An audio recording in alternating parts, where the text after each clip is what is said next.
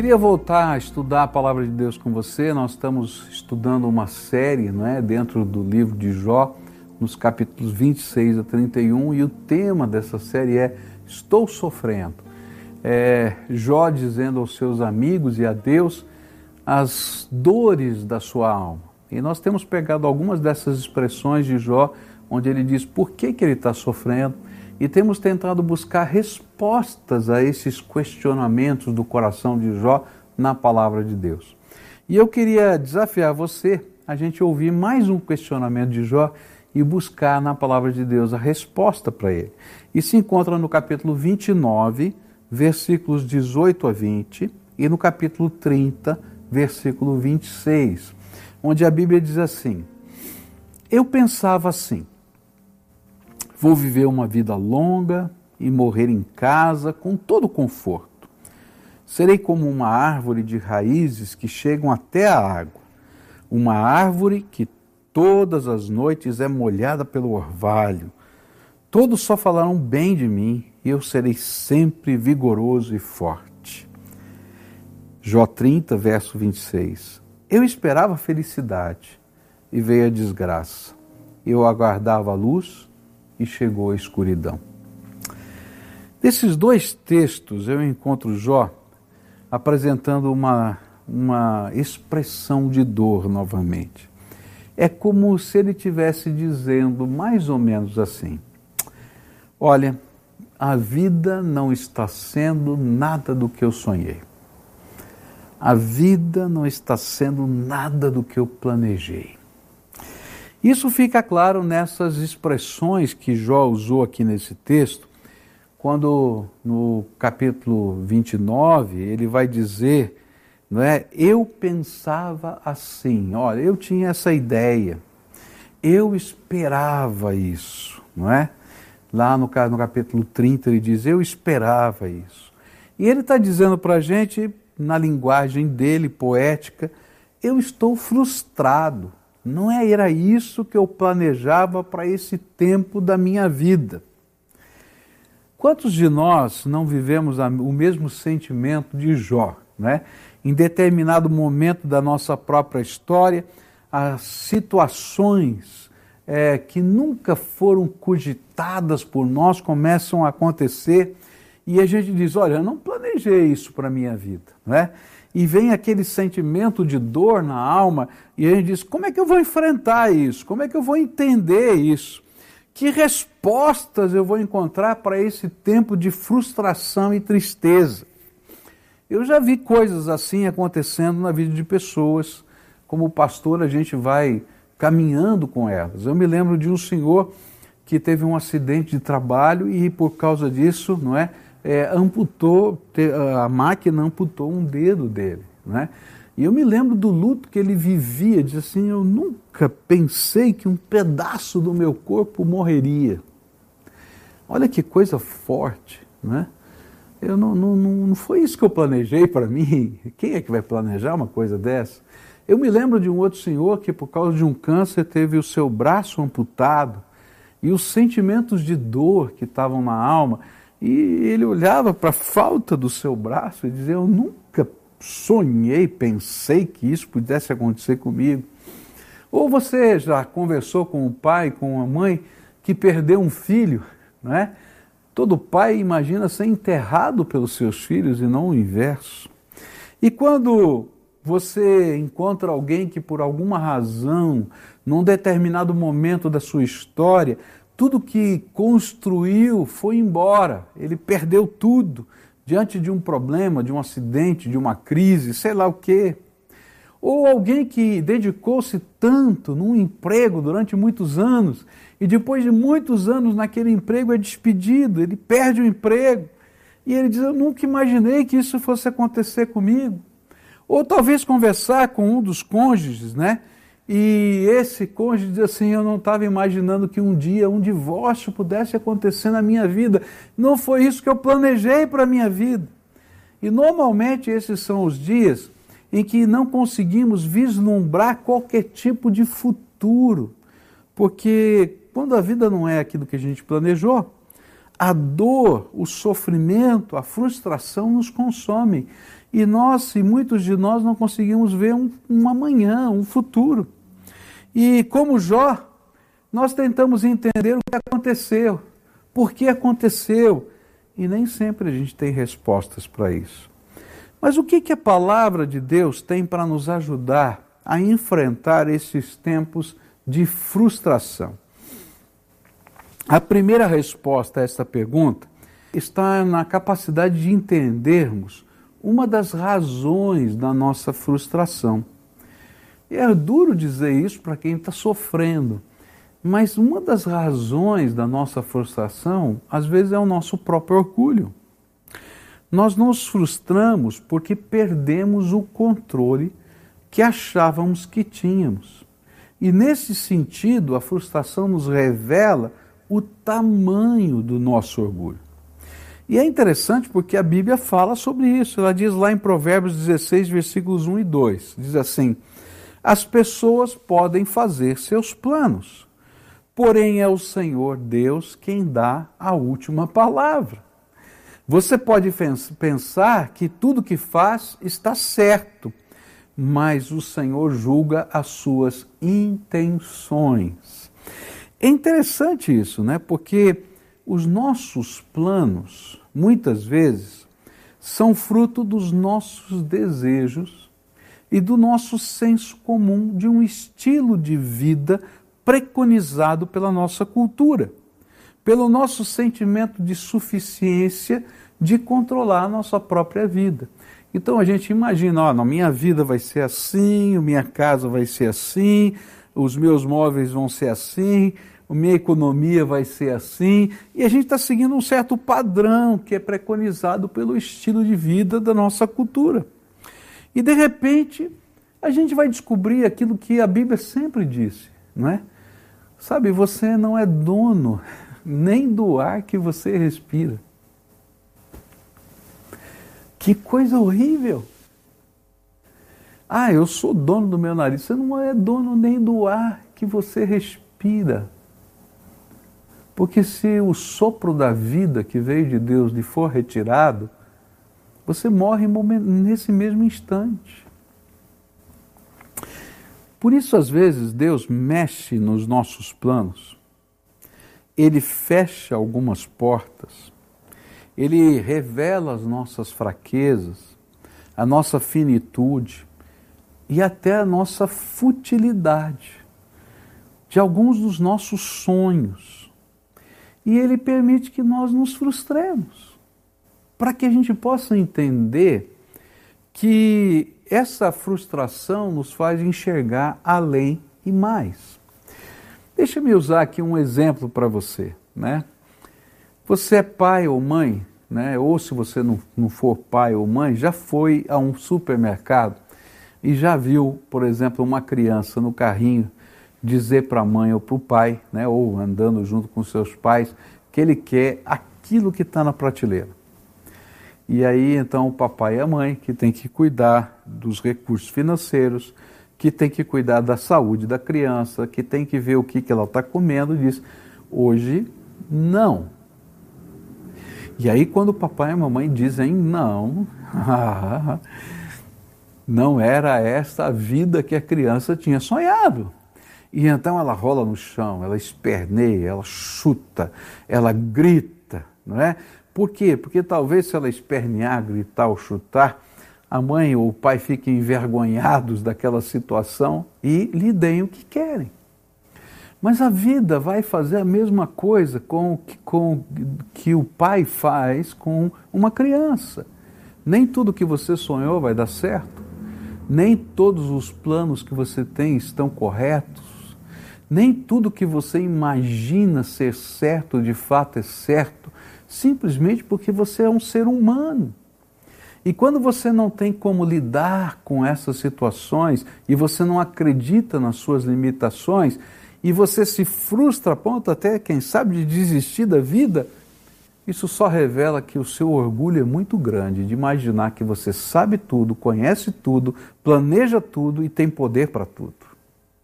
E então, em alguns momentos da vida, como um pai frustra os seus filhos pequenos e faz bem essa frustração, Deus às vezes mexe nos nossos planos. Por quê?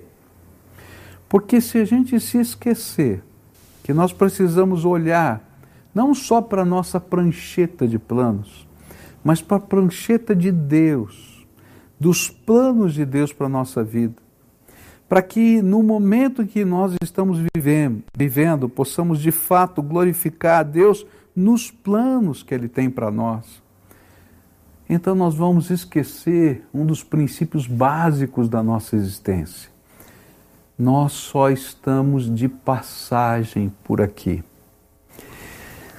Se tudo que você entende por vitória, sucesso e felicidade se resume àquilo que você colocou no seu projeto de vida, então você se esqueceu que você é um peregrino nessa terra, que você só está de passagem. E que, como peregrino, o grande alvo de um peregrino não é simplesmente a estação da peregrinagem, o momento que você está, nem a bagagem que você carrega, mas é chegar no final da jornada e poder colecionar aquilo que espiritualmente essa peregrinação pôde revelar a você. Por isso, muitos se frustram porque não conseguem expressar em sua vida a verdadeira consciência de que somos apenas estrangeiros e peregrinos nessa terra e estamos em viagem em direção ao céu. E esta era a grande diferença de, entre, de todos os homens que aparecem citados lá na galeria dos heróis da fé em, Hebreus 11. Olha que coisa interessante, eles tinham algo em comum. Eles eram tão diferentes em tempos, em cultura, em recursos e assim por diante, mas eles tinham algo em comum eles entendiam que eles eram somente estrangeiros e peregrinos nessa terra.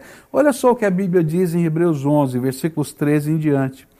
Todos esses morreram cheios de fé, não receberam as coisas que Deus tinha prometido, mas as viram de longe e, fi ficaram contentes por causa delas, e declararam que eram estrangeiros e refugiados de passagem por este mundo.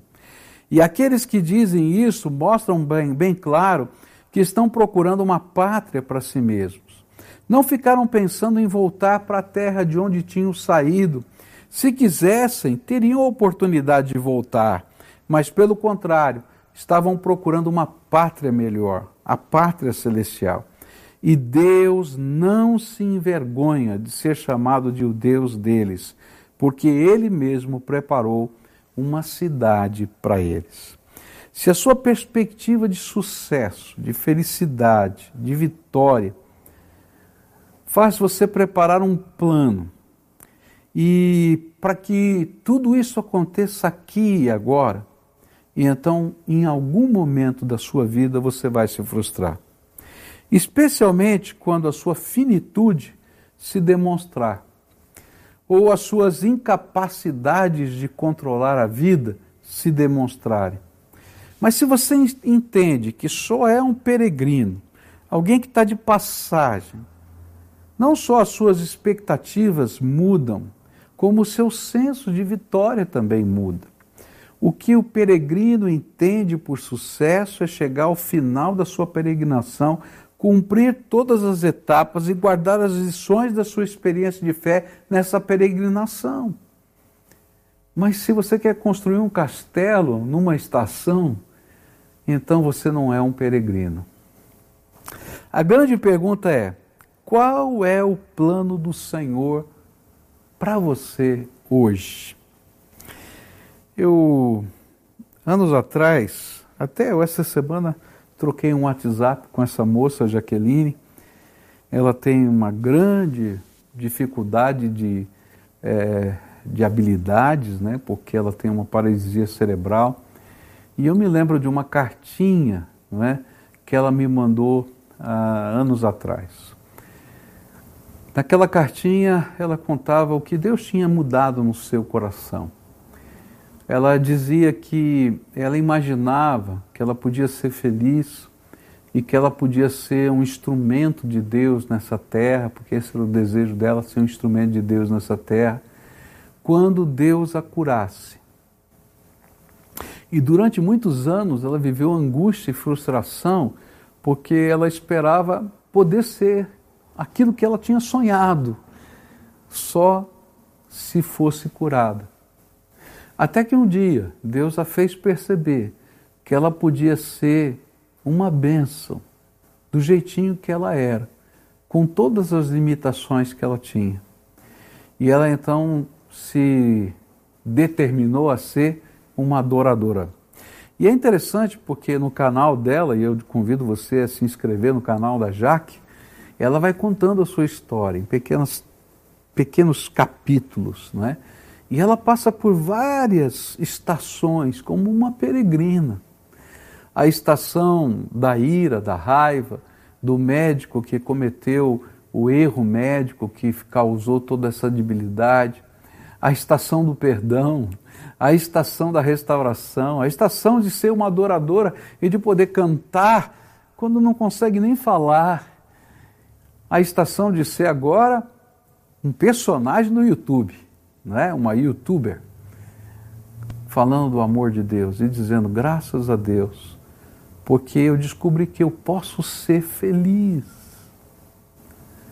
Sabe, quando a gente entende que é só um peregrino, a nossa visão das estações da peregrinação muda. Eu não quero mais construir castelos, porque não é isso que me vai trazer felicidade, mas é cumprir toda a minha jornada de peregrinação. Por isso, hoje eu queria des des desafiar você a olhar para aquilo que Deus preparou para você e de saber que Deus tem o melhor ainda por vir na sua vida. Uma segunda resposta que encontramos nas Escrituras está na pergunta feita por Satanás ao Senhor com relação a Jó. Satanás perguntou para Deus, lá nos primeiros capítulos de Jó, por que Jó adora ao Senhor? Se você lembra do começo desse livro, eh, Satanás vai dizer para Deus: Jó te adora porque o Senhor é o seu Deus ou porque é vantajoso para ele adorar ao Senhor? E quando pensamos na resposta a essa pergunta, podemos afirmar que a Bíblia nos ensina que as duas razões são igualmente verdadeiras e precisam andar juntas dentro do nosso coração. Nós adoramos a Deus por quê? Porque adoramos por quem Ele é. Nós o adoramos pela sua natureza, pelo seu caráter, pela sua glória, pelo seu poder. Mas também adoramos por aquilo que ele faz. E quando adoramos, nós reconhecemos que ele é o Criador, nós reconhecemos que Ele preparou a obra da nossa salvação, que Ele nos ama e tem tocado com seu amor, que as suas bênçãos e a sua proteção, cheia de amor e graça, cercam de alguma maneira a nossa vida. E é justamente, são justamente essas duas motivações juntas que nos permitem enfrentar as nossas frustrações e os sofrimentos na nossa história de peregrinação. Foi por isso que o apóstolo Paulo ensinou assim, lá em Romanos, capítulo 5, versículos de 1 a 5. Agora que fomos aceitos por Deus pela nossa fé nele, temos paz com ele por meio do nosso Senhor Jesus Cristo foi Cristo quem nos deu, por meio da nossa fé, esta vida na graça de Deus.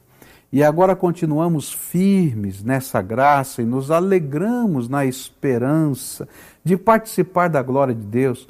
E também nos alegramos dos sofrimentos, pois sabemos que os sofrimentos produzem a paciência, e a paciência traz a aprovação de Deus, e essa aprovação cria a esperança e a esperança não nos deixa decepcionados, pois Deus derramou o seu amor no nosso coração por meio do Espírito Santo que ele nos deu. Paulo está afirmando que o fato de entendermos quem é o nosso Senhor e termos aceitado pela fé o que ele fez por nós, abre em nossa mente uma nova perspectiva de compreensão da vida. Que perspectiva é essa?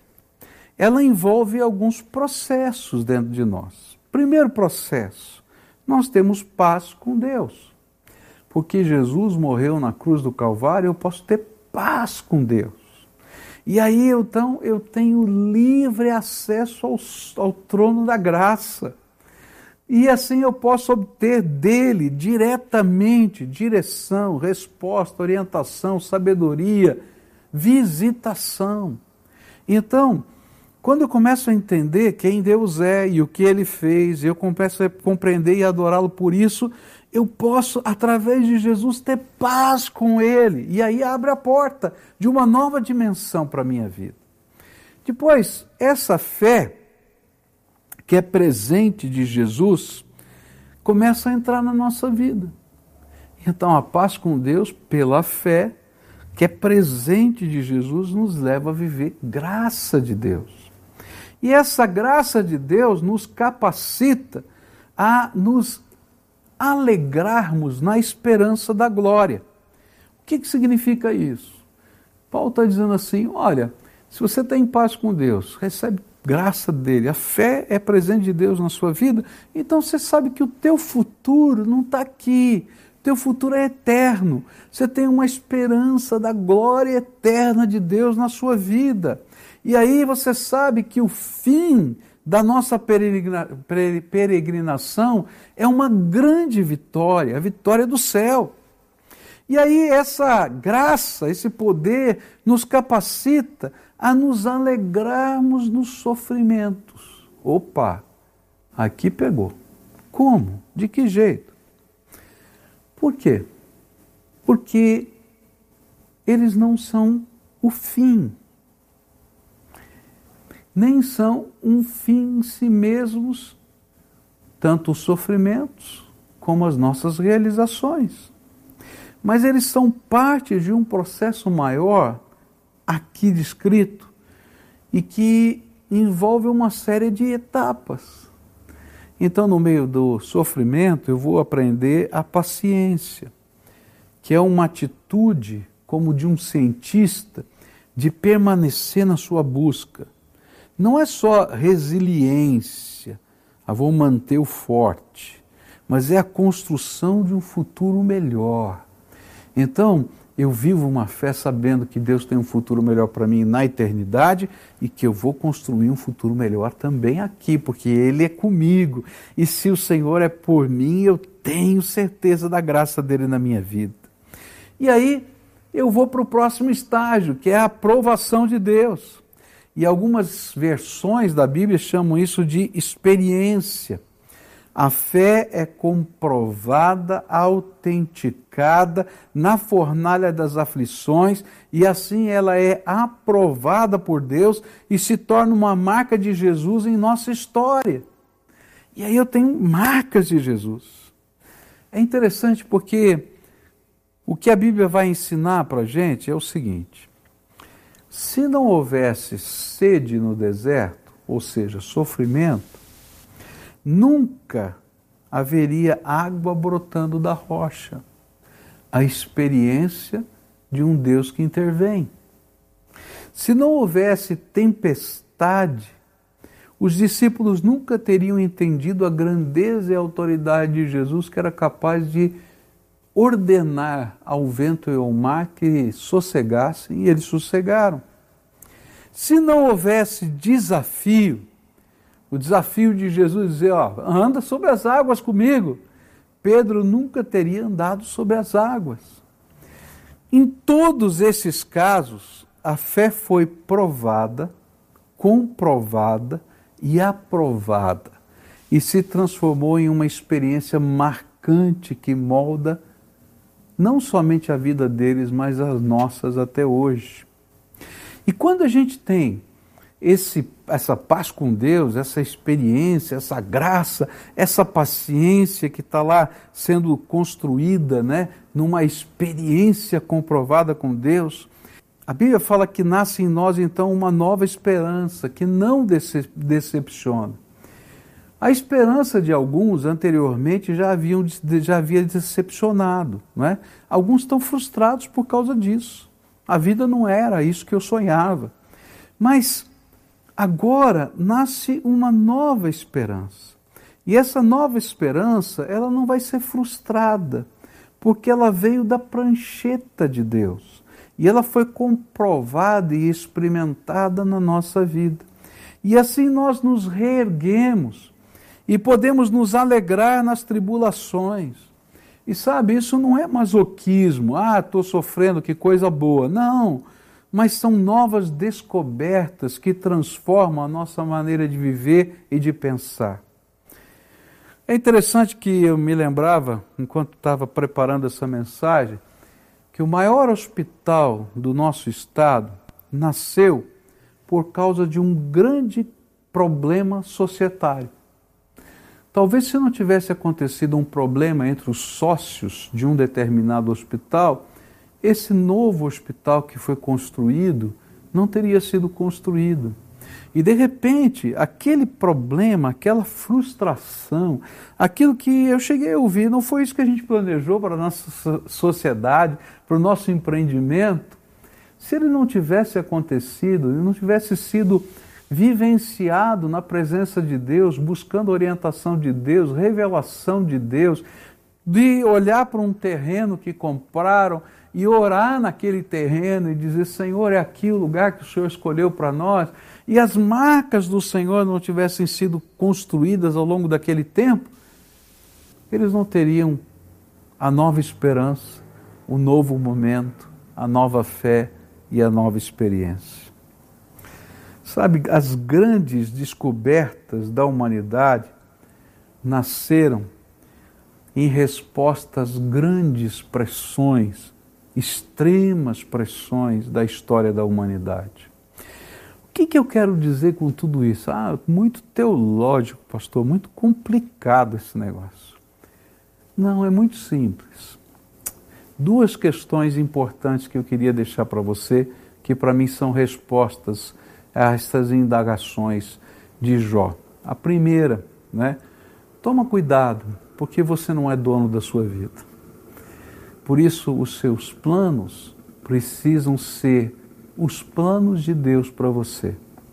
Porque sempre que os seus planos forem só seus, você vai se frustrar em algum momento da vida por mais bonitos que eles sejam, por mais preciosos que eles pareçam, eles continuam sendo planos de um ser humano falível, de um ser humano que tem limites, de um ser humano que não é capaz de prever todas as coisas. Segunda coisa é que quando aprendemos a adorar a Deus por quem Ele é, e por aquilo que ele faz, os dois simultaneamente, a gente vai aprender a buscar de Deus os seus planos. E não somente isso, a construir esses planos na nossa vida como forma de adoração. E aí a gente vai aprender uma nova dinâmica de vida, de uma fé que está sendo doada por Jesus, revelada pela graça e comprovada pela vida. E aí a frustração deixa de ser impedimento, passa a ser desafio, porque cada vez que a gente encontrar um obstáculo, eu não vou dizer a vida não era aquilo que eu pensei. Eu vou dizer, Senhor, para onde o Senhor quer me levar agora? Qual é o caminho que eu vou seguir? Qual é o projeto que o Senhor tem para mim? E é interessante isso, porque o Senhor vai fazendo essas coisas e elas são tremendas demais, né? A gente vê o Senhor abrindo as portas que pareciam que estavam fechadas antes e fechando portas que deveriam estar abertas. E eu vejo isso na vida, por exemplo, de Paulo. Quando eu olho lá para Paulo, eu vou descobrir que Paulo chegou num dado momento da história dele, ele disse assim: Olha, eu tentei ir para um lugar e o Senhor impediu. Eu tentei ir para outro lugar e o Espírito de Jesus impediu. E de repente, quando eu estava achando que eu não sabia mais o que ia fazer, eu tive uma visão. E apareceu um homem da Macedônia e disse: Passa Macedônia e ajuda-nos. E a gente entrou naquela região e começou uma grande obra na nossa vida. Deus às vezes abre portas e Deus às vezes fecha portas. E tanto as portas abertas quanto as portas fechadas são dirigidas por Deus.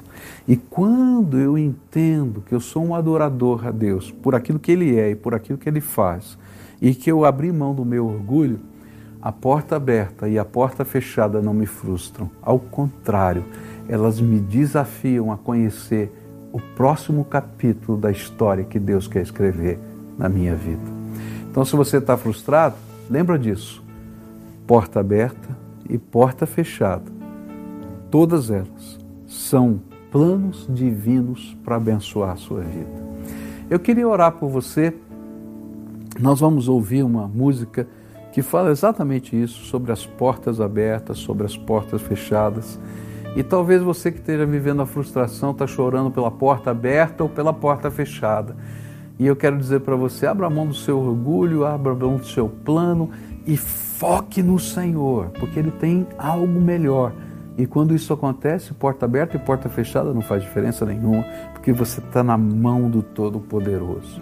E enquanto a gente está ouvindo essa canção que vai ser cantada agora para você, eu queria que você entrasse aí nesse link e dissesse: Hoje eu estou me comprometendo com Jesus para colocar os meus planos na mão dele e deixar que ele abra portas e feche portas segundo a sua vontade porque a minha vida está só de passagem e eu quero chegar na estação final de mão dada com Ele. Então preencha aí esse link, escute essa canção, porque logo em seguida a gente vai orar.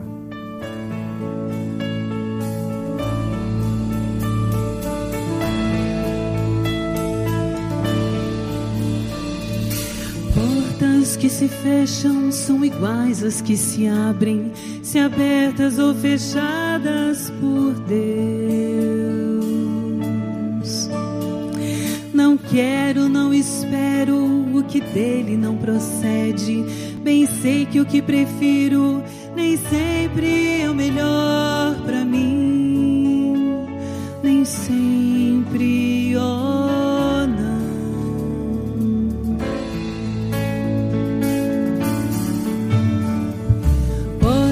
que se fecham são iguais às que se abrem, se abertas ou fechadas por Deus.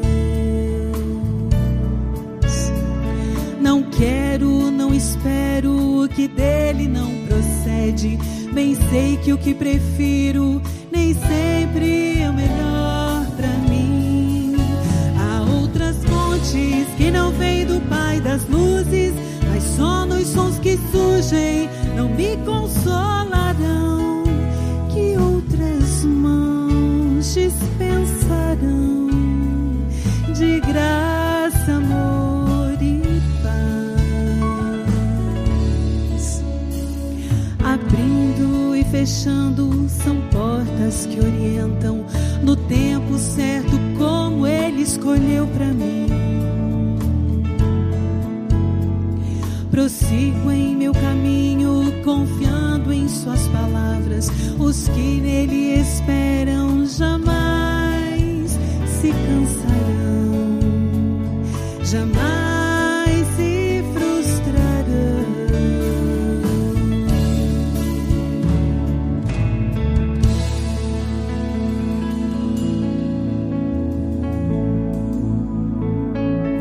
Vamos orar juntos? Pai, tem gente frustrada nessa terra e talvez pessoas que estavam nos ouvindo estavam frustrados. Frustradas porque a vida não está sendo exatamente o que tinham planejado. E, Senhor, alguns têm muita razão, porque estão sofrendo, tem enfermidade, tem batalha financeira, tem crises familiares, tem coisas que a gente nunca imaginou que podia viver, que está vivendo. Mas nessa hora, Pai, eu quero clamar ao Senhor. Que o Senhor esteja visitando esses teus filhos. E que haja uma revelação. Primeiro, que o Senhor tem planos. E que os teus planos são muito melhores.